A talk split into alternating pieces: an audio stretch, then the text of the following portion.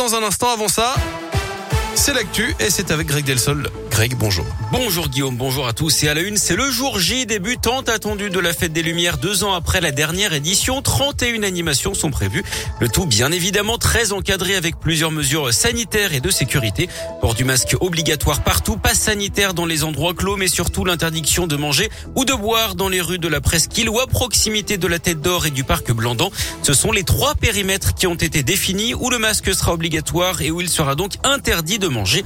Le préfet du Rhône, Pascal Nous explique en détail cette mesure sanitaire l'interdiction de consommer poissons et produits alimentaires sur la voie publique à partir de commerces ambulants ou sur des pas de porte pour éviter les rassemblements. Un lieu spécifique a été proposé par le maire de Lyon sur la place Lyoté avec une jauge de 1500 personnes et qui accueillera de l'ordre de 7 commerces ambulants environ des contrôles seront faits tous les jours par les forces de police, police nationale, police municipale, pour que l'obligation du port du masque, présentation du pass sanitaire et les interdictions dont je viens de parler soient bien respectées. Et pour assurer le bon déroulement de la fête des Lumières, 200 policiers, 70 agents de sécurité sur la voie publique et 400 agents de sécurité privée seront mobilisés chaque soir.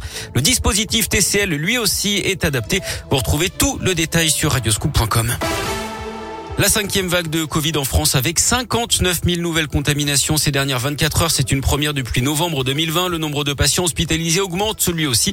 Plus de 12 700, c'est environ 1600 de plus en 24 heures.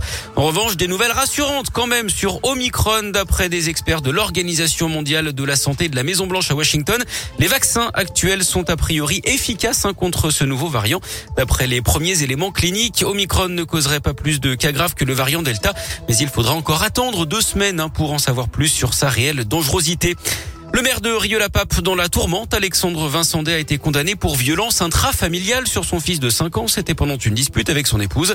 L'affaire remonte au 18 novembre 2020, mais le parquet de Lyon a décidé de la rendre publique après un article de Médiacité. Alexandre Vincendet lui a choisi de répondre ces derniers jours en publiant un long message sur Facebook pour s'expliquer sur sa situation familiale.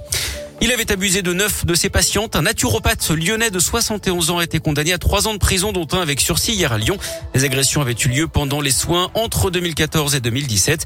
Il avait déjà été mis en examen pour viol dans le cadre d'une autre instruction judiciaire en cours. Un homme grièvement blessé par balle dans un salon de massage du 6e arrondissement lundi soir. D'après le progrès, il s'était interposé entre la gérante de l'établissement et son ex-amant qui a été placé en garde à vue.